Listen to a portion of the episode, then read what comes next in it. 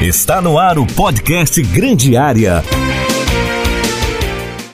Salve, salve pessoal! Está começando mais um Grande Área Entrevista. Hoje recebendo Glauco Moretti. Já conversamos neste podcast e também na programação da Rádio Cidade com Ronaldo Santana, o interminável Ronaldo Santana, o mais interminável ainda, que é o Milton Alves. E hoje estamos recebendo aqui Glauco Moretti, ou seja, pratas da casa, para a gente falar aqui na Rádio Cidade sobre as suas vidas, as suas carreiras e histórias que são legais para você que está nos acompanhando aí.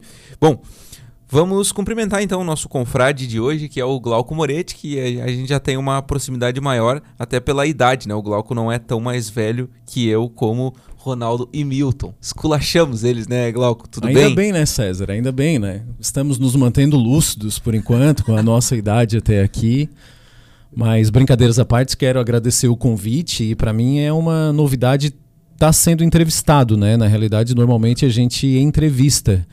E fico feliz, fico feliz por, por estar tá aqui sendo entrevistado por ti, que é um cara que eu admiro bastante. E numa prateleira de Ronaldo e Milton também, né? Dois grandes jornalistas de Santa Catarina, do estado de Tubarão, e hoje eu tô te colocando nessa prateleira junto com eles, né? Ah, num grau, num grau de importância bem menor, certamente, né? Os dois carregam uma bagagem imensa, um, eles viveram a cidade de Tubarão, a região, o sul de maneira geral, muito mais do que eu, né?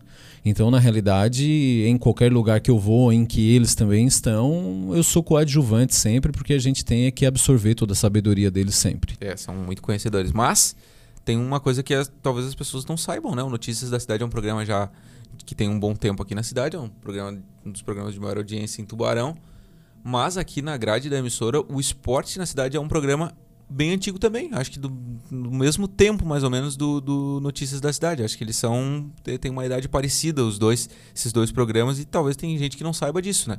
São os programas mais antigos da grade da Rádio Cidade Tubarão.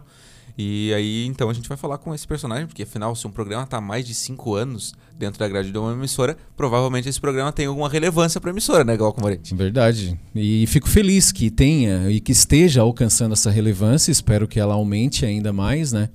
Quando a Rádio Cidade ela tornou um caráter mais jornalístico, não daria para deixar o esporte de fora, né? Era preciso um pontapé também. O Milton já trabalhava aqui, Uh, e o Notícias da Cidade já era pujante, começou pujante desde o início, porque o Milton justamente traz muita audiência em qualquer lugar por onde ele anda, né? E o nosso patrão eh, também sentiu a necessidade de dar um start, de dar um pontapé inicial no esporte. Não sei porque o meu nome foi exatamente vinculado a isso, né? Uh, fui apresentado para o Gil, e a única coisa que ele me pediu é para que uh, desse esse start, que o programa se chamasse Esporte na Cidade e que trouxesse um apanhado aí daquilo que tinha ocorrido no fim de semana. Mas a estratégia inicial no Esporte na Cidade era abranger todos os esportes, por isso esse tem, ele tem esse nome, né?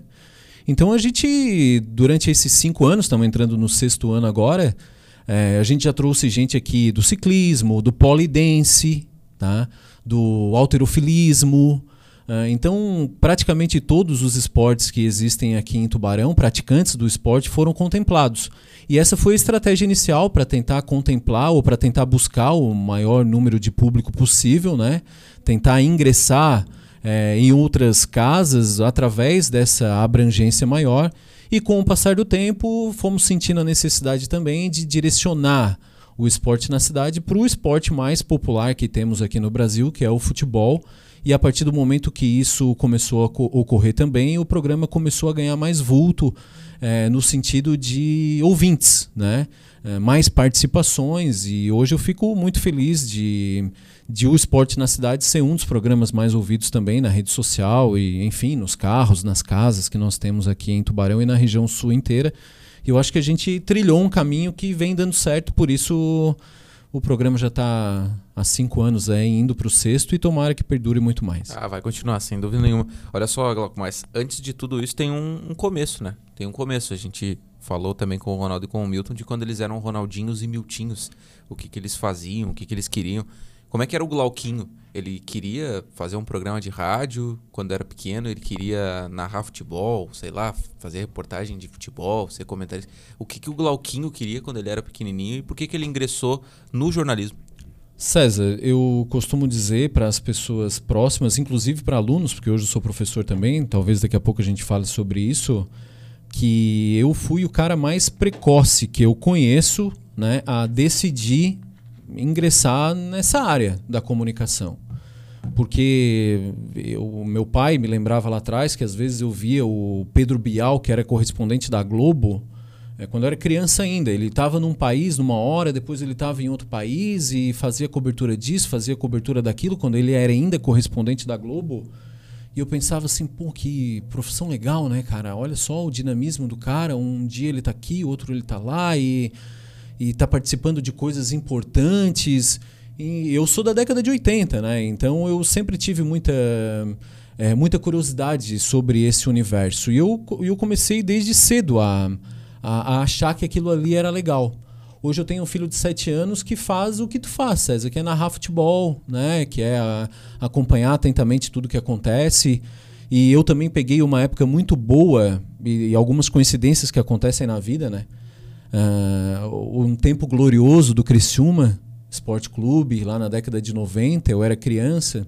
Tinha um aditivo a mais aí, que era ser vizinho na praia do Clésio Búrigo, que teve uma ampla carreira no, no jornalismo esportivo de Criciúma, ele era plantão esportivo. Eu era amigo do filho dele, né? Eu sou amigo do filho dele, do Marco Búrigo, que ainda é, trabalha no, no, jornalismo esportivo lá em Criciúma. Era coleguinha de praia mesmo, de, de, de pegar onda junto, de enfim, de jogar taco, essas coisas todas. E o Clésio Burgo era e ainda é uma referência lá. Então eu achava maravilhoso aquilo que ele fazia. E muito cedo, ainda com 14, 15, 16 anos de idade, eu saía de casa para ir até Eldorado, que ficava na Avenida Centenário. Hoje ainda fica, mas agora mais na região de Criciúma. Eu pedia para o meu pai me deixar lá, porque ele tinha um comércio na, no centro da cidade. Ele me deixava lá e eu ficava vendo o Eldorado debate pessoalmente. Né? Isso há, há 20 e poucos anos atrás. Então eu fui sendo fortemente influenciado pela área da, da comunicação por conta dessas coincidências, dessas, desses incentivos aí do Criciúma, do meu vizinho da praia que era radialista e tudo mais. Pelo Pedro Bial. Pelo Pedro Bial, mas o, o, a TV nunca foi uma aspiração para mim, uma vontade é. grande. Agora o rádio sim, ele tem uma mágica que o Milton não sei se conseguiu explicar ou o Ronaldo conseguiu explicar, mas ele traz uma, um, um quê a mais aí que faz com que a gente fique tão apaixonado por essa cachaça, sabe? E, e, as coisas foram acontecendo. E quando eu ingressei no rádio para valer aqui em Tubarão, aí sim, mais por necessidade do que por qualquer outra coisa. Mas, mas isso já formado, desculpa te interromper, é, é, como é que foi a, a, área de estudo, assim, né? De, de, estudo, porque o Milton e o Ronaldo, por exemplo, na época deles nem tinha. Nem tinha. jornalismo, né? Mas na tua já. Já tinha. já tinha. Agora, não em Criciúma, não César. E, e, aí entra uma questão importante também. Em Criciúma não tinha jornalismo. Se tivesse, provavelmente eu teria ficado por lá. Eu comecei a vir de Criciúma para cá todos os dias de Topic, Tá? Então tu gostava do jornalismo mesmo, né? Porque Gostava, logicamente. É. E vamos lembrar que a BR-101 naquela época era uma carnificina. Né? Era uma loucura, realmente. Famílias eram dizimadas semanalmente ali, era algo realmente perigoso. E eu fiquei durante um ano e meio, quase dois anos, nesse vai e vem, vai e vem. E acabei vindo morar aqui né? Achamos melhor que eu viesse morar aqui. Sozinho? Sozinho, né? Eu fui dividir apartamento, coisa que o universitário normalmente faz, né? E só que as coisas, logicamente, a partir do momento que tu sai da casa dos teus pais, tu deve buscar uma independência, né? Sim. Independência financeira. E a gente sabe que o jornalismo, principalmente para iniciantes, ele não paga muito, né? Eu sei que o Ronaldo Santana e o Milton Alves estão aí trilionários já. Mas naquela época eu não tinha como bancar os meus estudos mesmo e acabei tendo que desistir. Né? Só que eu desisti do estudo específico ali, do jornalismo, porque eu não tinha condições de pagar. Agora, o jornalismo não desistiu de mim. Né? Eu continuei empregado na área de jornalismo, e com o passar e sempre tirei dinheiro da área do jornalismo desde esse primeiro momento, nunca deixei de estar empregado em alguma emissora ou em algum jornal impresso ou coisa do tipo. Só que com o passar do tempo também a gente vai percebendo que é uma carreira difícil, uma carreira complicada. Eu não conseguiria ser o Pedro Bial, eu não conseguiria ser outros caras que, que talvez eu, eu pudesse adquirir através disso uma independência financeira. E outras coisas foram surgindo, outras influências, né? inclusive do meu pai, que daí se tornou professor e, e incentivou para que eu começasse a estudar numa outra área também por uma razão muito simples, César. Infelizmente, a carreira do jornalismo ela, ela não é estável. A gente tem que ter essa, essa noção. Um dia tu tá aqui, outro dia tu tá em outro lugar. E também gera uma coisa que não me, não me apetecia muito isso. Eu resolvi buscar uma estabilidade. A estabilidade veio como professor. Hoje eu sou professor efetivo do estado de Santa Catarina. O plano B, que era ser professor, virou plano A. E o plano A que era ser jornalista virou plano B. Então por isso eu acabei não buscando a minha, o meu diploma de jornalismo, apenas o meu registro de jornalista profissional. É, e, mas é uma área que me, que me fascina ainda e que eu não me vejo sem. Né? Porque a comunicação eu acho que ela, ela se desenvolve primeiro, mas se perguntarem para qualquer um, é, muitos deles vão dizer que está no sangue, que já nasceu assim e tudo mais. Então é um troço que eu não sei explicar exatamente como isso acontece comigo, né? Mas eu não consigo me ver desvinculado da comunicação de maneira geral. Eu sempre estou pensando em algo mais para aprimorar a minha comunicação também, porque eu preciso dela para me comunicar com os meus alunos hoje e para comunicar com os meus ouvintes e para tentar me comunicar da melhor maneira possível com as pessoas que me escutam, que param para me escutar, né? Então essa carreira ela se desenvolveu assim. Não sei se eu estou sendo muito longo, mas tá eu, eu, eu também é, desenvolvi um gosto peculiar por crônicas através do Luiz Fernando Veríssimo. Eu ganhei um, uma premiação da Unisul lá em 2003. Né? O nome da premiação era Fábrica de Talentos através de crônicas. Eu tenho crônicas publicadas na Academia Cristumense de Letras. Eu já fui homenageado, assim como a Amanda foi, pela Academia Tubaronense de Letras também, por conta das crônicas que eu escrevia. E era algo que eu faz, fazia e faço quando eu sinto vontade. O Anselmo me dá espaço lá no Jornal da Cidade para eu escrever minhas crônicas de vez em quando. Então a crônica eu não ganho nada com ela, mas é um hobby e serve para eu sempre me manter com a cabeça ativa e me manter com uma coisa que todo jornalista precisa ter, que é crítico. É. Com a né? escrita, né, cara? Com a escrita. escrita. E é um exercício é, muito legal de se fazer e me faz com que eu permaneça ativo, pujante e, e voltado para a comunicação, que sempre foi o que eu desejei lá. Era um sonho de criança que ainda não se apagou.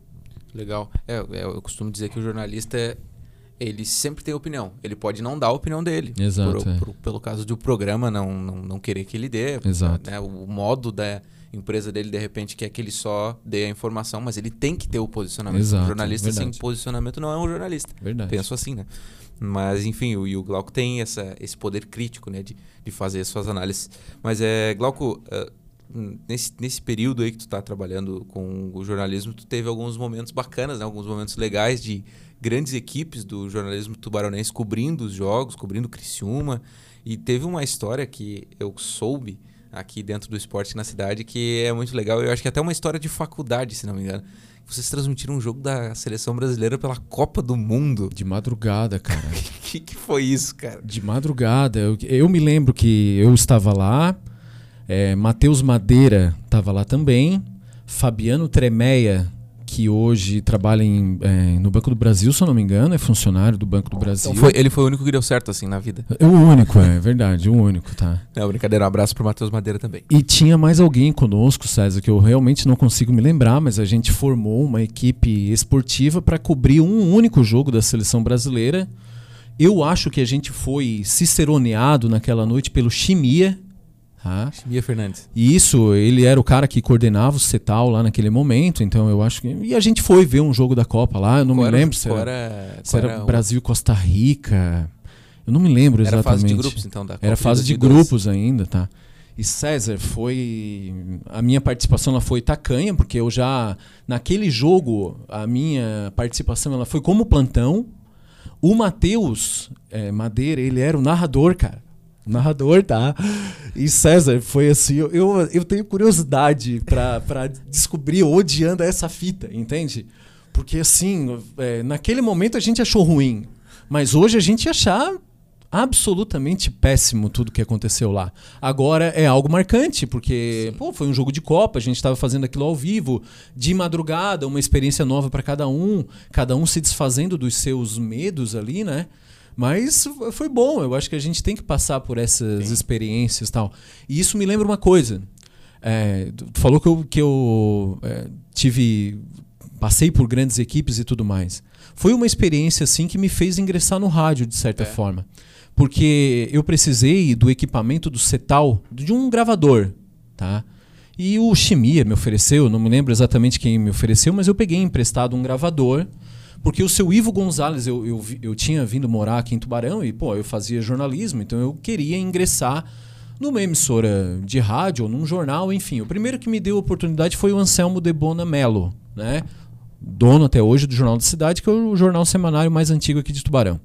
Agradeço demais a ele, é meu amigo mesmo, é um cara que eu tenho muita consideração. Só que dentro do jornal também trabalhava lá o seu Ivo Gonzalez, e o seu Ivo Gonzalez, sabendo que eu precisava ingressar em outro, em outro ambiente de trabalho para fazer mais renda, falou para mim o seguinte, ó, grava aí um pilotinho, alguma coisa, porque eu tinha percebido na semana anterior que a Rádio Bandeirantes, que o Danei Tartari comandava lá, a gente está falando de 2003, tá? Uhum. Não tinha plantão. E eu, filhote do Clésio Burgo, né? Pô, melhor plantão esportivo que tinha aqui na região e tudo mais, infelizmente falecido, né? De forma trágica até. O, o seu Ivo falou assim: pô, grava um pilotinho aí, grava, simula a tua participação, que eu vou contigo lá na Rádio Bandeirantes, converso com o Danei e tudo mais. E dito e feito, peguei lá com o Chimia um, um, gravador, gravei, simulei como seria uma participação e levei lá para o Danei. O seu Ivo me apresentou. Naquele mesmo dia ou no dia seguinte, o Danei escutou e, e, de fato necessitava de um profissional ali. Ele me ofereceu qualquer coisa e eu estava disposto a aceitar qualquer coisa mesmo, né? Porque às vezes a gente tem que aceitar qualquer coisa para ingressar. No começo é qualquer coisa. É qualquer coisa. E, e assim foi feito. Eu comecei já a partir daquela semana seguinte a, a trabalhar na, na, na emissora, na Rádio Bandeirantes Tabajara. E de lá não parei, fiquei mais de 10 anos trabalhando como plantão esportivo, né? Então tu vê como as coisas às vezes elas acabam se, se juntando, se ligando, a gente conhece alguém que, que, que te mostra para outro e assim acontece, né?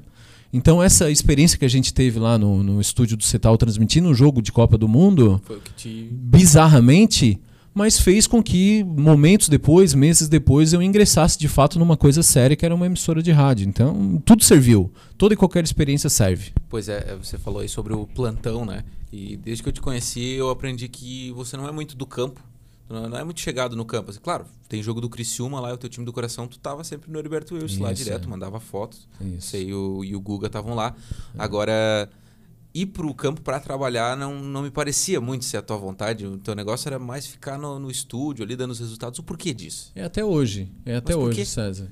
Eu, eu, eu acho que a coisa mais legal de todas é estar no campo. Eu adoro estar no campo. Quando eu não estou no campo, eu fico triste fazendo jogo eh, daqui. É, talvez porque uh, vocês consigam, vocês têm essa capacidade de enxergar o jogo além do aspecto profissional. Se eu estou no campo trabalhando, eu não aprecio o jogo. E o que eu mais gosto de fazer é apreciar o jogo. Eu fico prestando atenção nos detalhes, porque um repórter ele precisa prestar atenção nos detalhes. Às vezes eu estou tão fix, fixado no jogo ali, naquilo que o jogo está apresentando, que eu não reparo se tem uma substituição do time ali que está acontecendo, entendeu? Então eu sou um cara que eu presto muita atenção no jogo, mas eu não presto tanta atenção assim nos bastidores. Né? É, é, o Matheus Aguiar ele tem uma capacidade de às vezes enxergar o jogo taticamente, de imaginar uma substituição ou outra que possa trazer uma melhoria para o time. E eu sou um cara muito mais superficial. Ontem a gente estava, enfim, a gente quando assiste jogo e, e comenta lá uh, alguma coisa, eu escrevo, pô, uh, o Grêmio tá indo mal, o Grêmio tá indo bem, quem sabe não sei o que e tal. Eu não enxergo com profundidade. E eu conheço essa minha limitação. Agora teve uma exceção. Em 2013, eu pedi para o Simar Bonetti, o Criciúma estava na Série A, indo bem, eu pedi para o Simar Bonetti para ser repórter de campo naquela temporada. Sim, Simar, eu quero ser repórter de campo. Primeiro, eu pedi para ser plantão direto do estádio. Botar o computador lá com internet, tá? Olha a minha audácia, né? Computador com Estrela. internet e eu ficar lá. Fizemos isso um jogo só. Deu Só que por que, que não deu mais certo? Porque se caísse a transmissão, e naquela época caía muito a transmissão, tinha que ter alguém no estúdio para segurar a barra, para segurar a onda. Então, se eu tivesse lá e caísse a transmissão, ia sobrar pro sonoplasta apenas que estava no estúdio. Subiu uma trilha lá e. né? Isso, aí vai ficar a trilha, vai ficar o vazio e tem o patrocinador e tudo mais. Então eu entendia o Simar também quando ele dizia não pode, não pode, não pode. Só que chegou 2013 e eu pedi, implorei, me ajoelhei assim, então me deixa ser repórter, né? E não foi uma experiência muito boa porque eu não era o cara mais atento para estar ali na beira do gramado, enxergando certos detalhes que o profissional precisa enxergar. E ainda mais cobrindo o jogo do meu time do coração, que era o Criciúma, na Série A tal. O cara fica emocionado, Tava né? emocionadão ali perto Emocionado, né? Batia foto com o Rafael Sobes e, e o cara do Era repórter e batia foto com É, foto com o Rafael Sobes, com o Belete, com esses caras todos aí. O Belete era comentarista na época. Então eu tava lá mais pro oba-oba, mas querendo estar na arquibancada. Eu amo arquibancada. Eu amo arquibancada, tanto do futebol quanto do futsal. Agora, pra trabalhar é mais difícil pra mim, assim, então eu prefiro o estúdio. Por isso que o plantão, né, virou teu, a tua, tua melhor parte, digamos assim, né? Todo mundo É, fala, eu acho que é o que eu faço de melhor. As outras coisas eu realmente não faço bem, eu assumo isso. É, mas não, o comentário tu vai bem também. O comentário Não, tu vai não bem ali. não, Só não tu vai mais um, um comentário assim mais torcedor, assim, né? Um comentário não, não muito mais aprofundado, digamos assim, né? exato, é, exato. E, e o ouvinte merece um comentarista que seja aprofundado, que Ah, analise acho de que- forma acho mais depende, sistemática né? o jogo. né? Acho que depende da, da, da equipe também. Mas enfim, né? É uma limitação que eu tenho, sim. Não, que isso. Olha só, Glauco, a gente já tá há um, há um tempinho legal aí batendo papo, mas acho que tem uma- algumas coisas que é legal a gente falar também e que, e que é sempre importante quando a gente fala do futebol de tubarão, né? Porque o futebol de tubarão ele tem uma história muito rica, né, cara? Embora não seja um futebol de Série A de brasileiro, de Série B, nem de Série C. Hoje é de Série... Hoje nem de Série D é, pra, É. se- pra se ter uma É ideia. uma pena. O futebol de tubarão já foi grande. O Já. futebol de tubarão já foi campeão estadual duas vezes. Três vezes, na verdade. Duas com o Ercílio e uma com o Ferroviário. E uma E uma que, que foi injusta, roubou, né? Que, que em 98 realmente. Tu estava lá nesse jogo. Tava. Tava eu nesse tava jogo. na arquibancada com meu pai assistindo. O Tubarão Futebol Clube era pra ser campeão catarinense e não foi, né? Com certeza, tinha o melhor time, seria o mais justo naquele momento era o Tubarão levantar a taça, aquele aquele ah, o nem o torcedor do Criciúma gosta muito daquele título, sabe? Porque ele não foi legítimo, né? O gol que o Tubarão fez e foi anulado, ele de fato valeu, mas na época não existia o tal do VAR, os recursos tecnológicos, enfim. Tá, então, aí- aí- aí- há essa mancha aí na história. Vai uma pergunta aí. É, seria o quarto título da história de Tubarão e agora a gente vai colocar nessa história aqui um monte de C. Se o Tubarão Futebol Clube tivesse ganho aquele campeonato ali, tu achas que hoje o futebol de Tubarão podia estar num nível maior?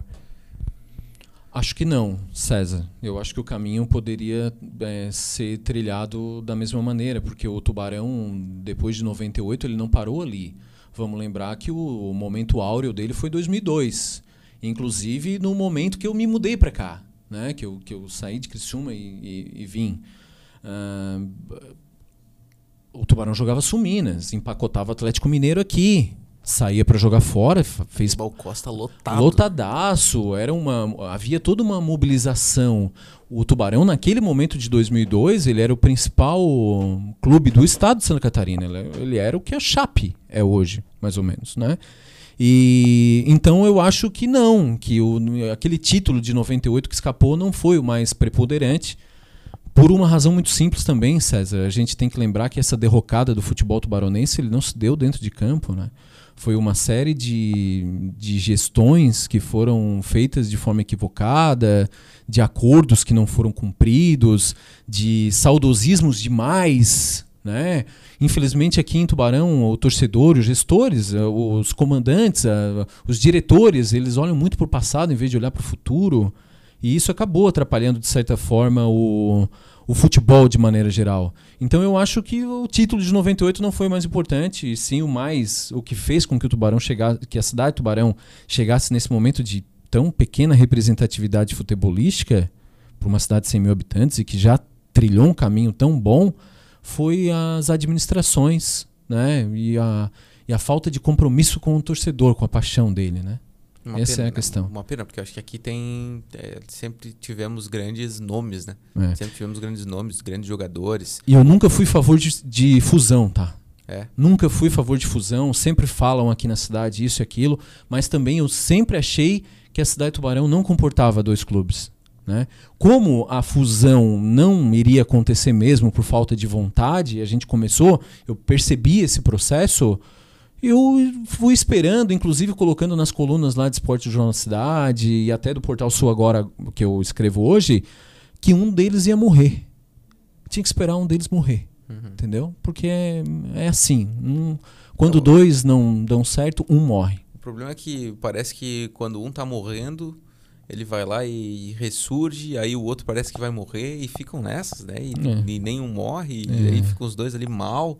É Agora isso. o Ercílio voltou para a primeira divisão e tomara que, que, que cresça, que vá bem, né? Depende de gestão. Depende, Depende de... da visão que tem para o futuro, né? Depende de como vai fazer com que esses torcedores se apaixonem mais. Porque o torcedor é que nem a categoria de base, César, de um clube. Se tu não dá valor pro torcedor ali, pro pequeno torcedor, tu não vai ter torcedor no futuro apaixonado pelo teu clube. E se tu não valorizar a categoria de base do teu clube, tu não vai ter atleta para fazer negócio daqui a pouco e tu não vai conseguir sobreviver, porque o futebol é tudo é caro. É. Então é assim, é uma escala.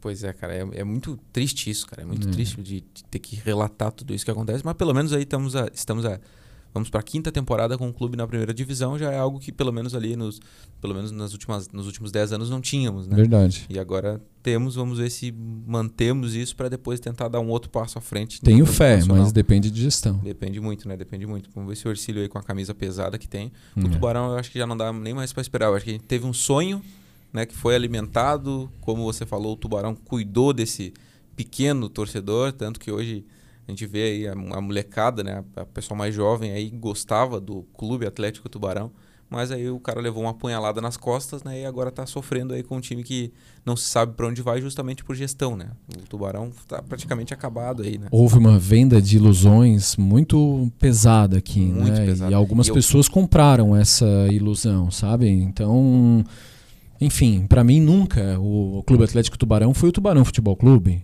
Né? Tanto que a gente discute diariamente, discute, semanalmente aqui, discute. que eu, eu falo que é tubarão. E eu não consigo falar. É, e o Glauco não consegue. Eu é. digo, Glauco, não é Atlético Tubarão, é tubarão. Exato. E eu não tô sendo clubista aqui, não tô nem. Na verdade, cara, não. Eu falei até esses dias para um torcedor assim, ele perguntou para mim, cara, tá, me conta a verdade agora, César, pra qual time que tu torce aqui em Tubarão? Me conta a verdade que eu não vou falar para ninguém. Eu falei, cara, então eu vou te falar a realidade.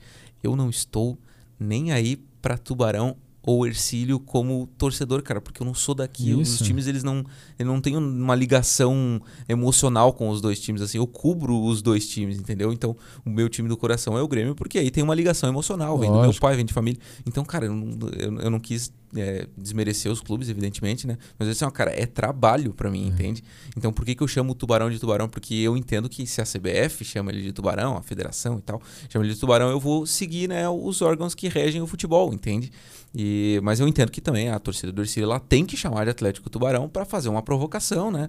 É normal que isso aconteça e o Tubarão vai se defender do outro lado. E aí começa a história dos CNPJs, né? A história do Tubarão Futebol Clube, que é a história que o Glauco fala aqui, né? Que ele não consegue chamar. Não consigo. E eu vejo assim que não, não é ah, uma birra. Que tu não consegue, assim, né? Tu, não, é. tu entende que não é, não é correto, né? É. Agora, é engraçado, eu sou o único torcedor do Criciúma, declarado torcedor do Criciúma, que apresenta um programa esportivo aqui em Tubarão diante dessa rivalidade toda, tá?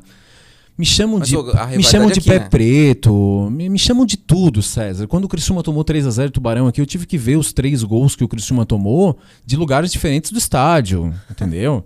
Foi assim, mas tudo bem. Só que exatamente o fato de eu torcer para outro time, mesmo que seja rival aqui de perto, me faz ter conforto em emitir a minha opinião. Uhum. Sabe? Em, é, em, em falar sobre ela.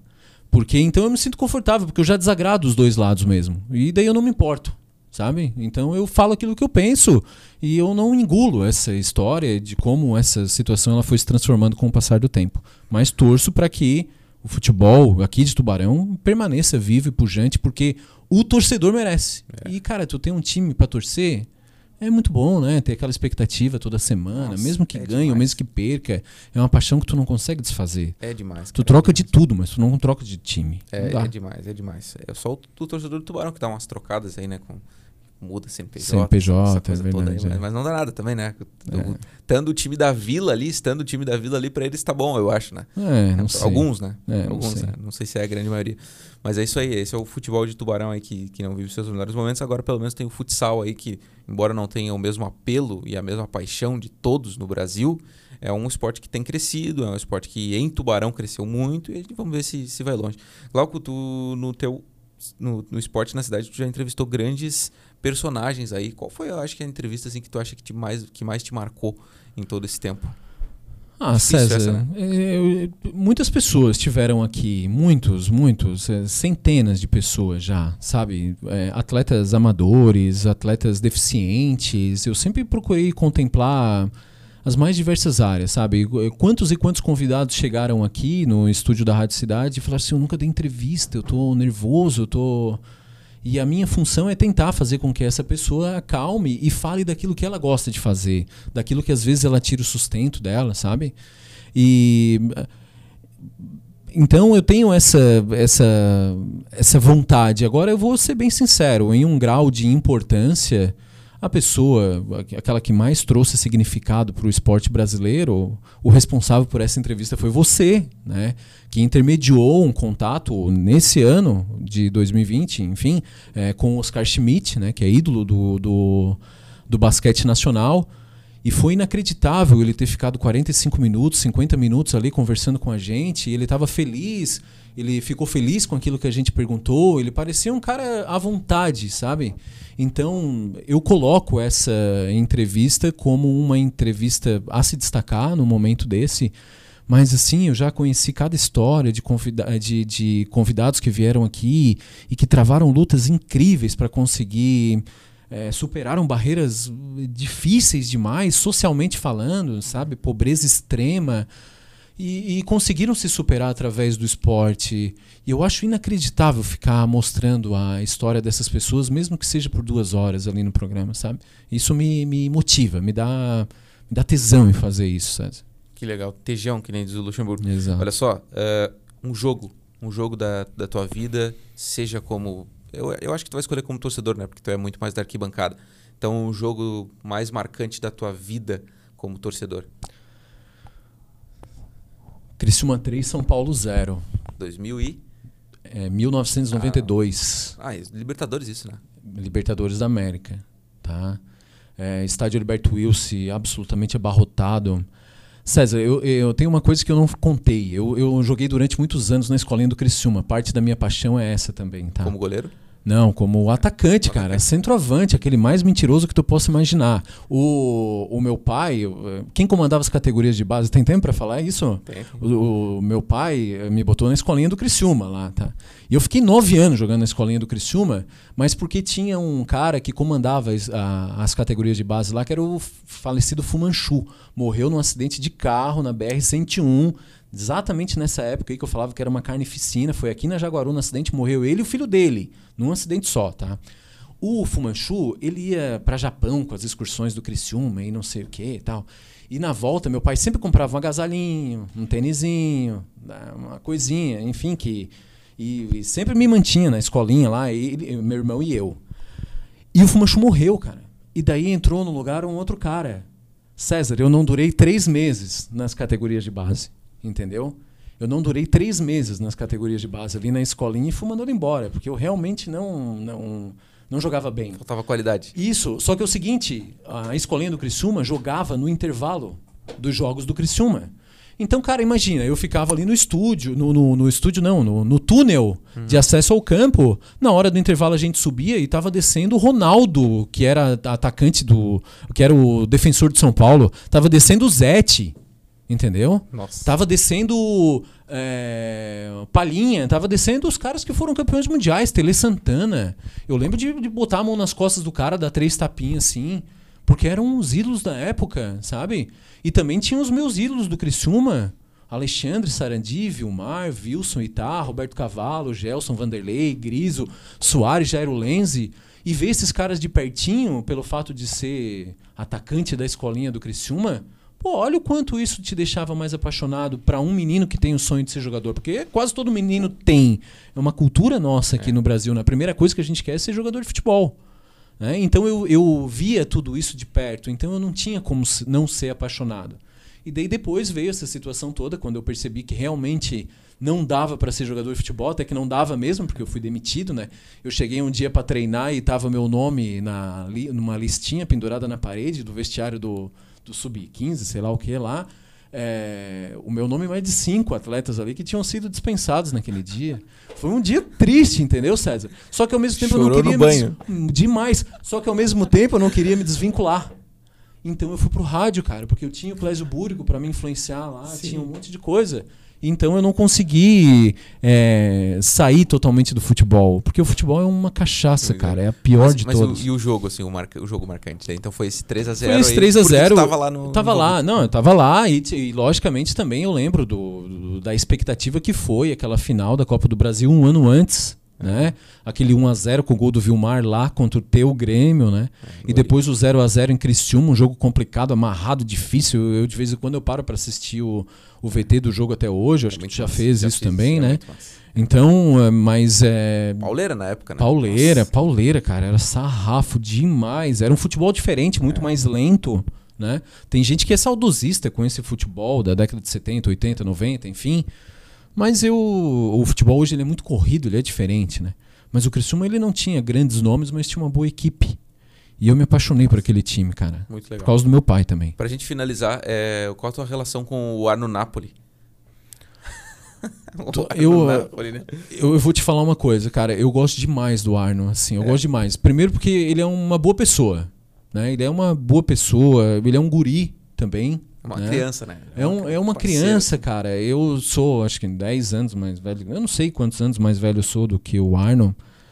Mas o, o, o Arno, ele. Primeiro, ele tem um encantamento por isso. Ele gosta. Né? E isso já é o predicado principal. O segundo, ele é um cara muito popular. E quando eu digo que ele é um cara muito popular, eu não digo que ele tem milhões de pessoas no Instagram, nada. Eu gosto é da opinião popular do Arno. Entendeu? O Arno ele é um cara que ele enxerga o futebol numa expectativa de torcedor. Ele é maluco mesmo, ele não é, ele não é racional. 8 às vezes ele 80, é. Né? É isso, às vezes ele é, sabe? Ele, às vezes ele é. Mas o, o Arno ele traz assim uma, uma, uma visão que eu, que eu imagino que o cara que está em casa pense que nem ele, sabe? Aquele cara que vê o futebol, que está enxergando determinada coisa ali, mas tem aquela expectativa, aquela, aquela coisa de, de falar do seu time, de criticar o outro. Então eu, eu gosto do Arno, tá? por conta da opinião popular dele, por conta do debate que a gente trava, por conta do, do eh, daquilo que ele emite. E ele é um cara que provoca controvérsias mesmo e não está nem aí, mas ele também tem o tesão que eu tenho, sabe? Em, em, fazer isso, em, em dar a cara para bater mesmo, e se precisar discutir uma coisa ou outra, a gente discute. Ele é um cara respeitoso, ele é um cara gente boa, e ele é um cara que. É, vou citar o caso do Milton Alves aqui. Ele provoca controvérsias. É. Né? Ele não está nem aí para a opinião dos outros e tudo mais. Ele vem aqui, reconhece quando tem para reconhecer, quando não tem para reconhecer, não reconhece. E dentro de uma coisinha profissional aqui foi se estabelecendo uma amizade. A gente não para para tomar cerveja direto, não faz nada desse tipo. Dificilmente conversa pelo WhatsApp fora daqui. É, mas ele é um cara que conta comigo, eu conto com ele. É um bonachão, é um gente boa. E é um cara que, que dá para trocar umas ideias, porque ele é um cara legal. É muito legal, né? Muito legal. Espero que ele escute depois isso, né? Ouça o Spotify, no Spotify ali o podcast inteiro. Esse fofo desse Arno, não. esse, esse querido. E espero também que tu, como é um atleta, amador de corrida aí, tá sempre correndo, coloque o fonezinho ali e depois escute essa conversa, é, esse grande área entrevista hoje entrevistando o Glauco Moretti, que sempre foi um entrevistador e hoje virou entrevistado. Espero que tenha gostado, Glauco, e que o teu 2021 seja maravilhoso aí, que a gente tenha muitas realizações. Para todos nós, César, eu acho que eu sempre estou aberto a transformações, né? A minha vida passou por guinadas ao longo da vida. É, a gente toma tapa na cara sempre, né? A vida às vezes ela nos impõe dificuldades realmente pesadas, né? Mas é, triste é daquele que se acomoda. Eu já fui muito gordo, já tive 34 quilos a mais do que eu tenho hoje. Eu, eu não tirei na bariátrica esse peso, eu tirei na, na força de vontade, no entusiasmo, né? E é uma coisa difícil porque o, o, gordo, às vezes, ele não se dá conta que ele é um viciado e que ele tem um problema e que o açúcar é uma droga difícil e pesada. Né? Eu, eu tento é, falar para as pessoas isso, que é preciso manter um controle como se tem com cigarro, como se tem com qualquer outra droga. Porque ela também tem o poder de te destruir. E, e chegou um determinado momento da vida que eu achei que eu não ia conseguir superar isso também mas a gente vai conhecendo pessoas que te ajudam, que te instruem. Quero mandar um abraço pro Peter nesse sentido que me fez amar a corrida e foi a corrida que me fez é, passar por essa transformação. E o mais engraçado é que essa transformação pela qual eu passei é, é, me fez transformar outras coisas também, né, na minha vida, naquilo que eu penso, até onde eu posso alcançar. Então, o céu é o limite e se precisar passar por outras transformações, precisar se arriscar, precisar encarar desafios difíceis e complicados que fazem chorar e tudo mais, a gente tem que passar por isso, porque fazer isso é viver. É. Né? Então, agradeço demais a tua, o teu convite. Eu, de fato, não esperava. Desejo 2021 perfeito para ti, César, e te agradeço demais todas as participações. Talvez tu não se dê conta do quanto tu é importante no esporte na cidade, né? Porque tu é um cara novo, é, 24 anos apenas, mas é imensamente lúcido. Tu tem um caminho brilhante pela frente, César. Eu tenho muito orgulho de ter trabalhado contigo, de é trabalhar contigo. E e tamo aí. Quero desejar 2021 perfeito para toda a população tubaronense que tão bem me acolheu. Meu filho é daqui, é, nasceu aqui, eu não me vejo longe daqui. Então, Tubarão é um berço para mim, sabe?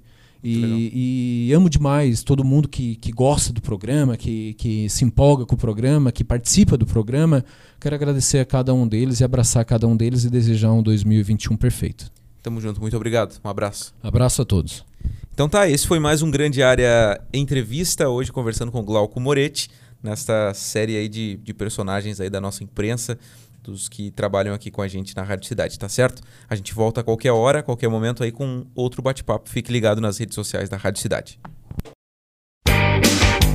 Você ouviu o podcast Grande Área. Apresentação de César Augusto. Comentários de Felipe Costa, Matheus Aguiar e Wanderson Andrade. Na técnica, Luan Delfino. Produção de Reginaldo Osnildo.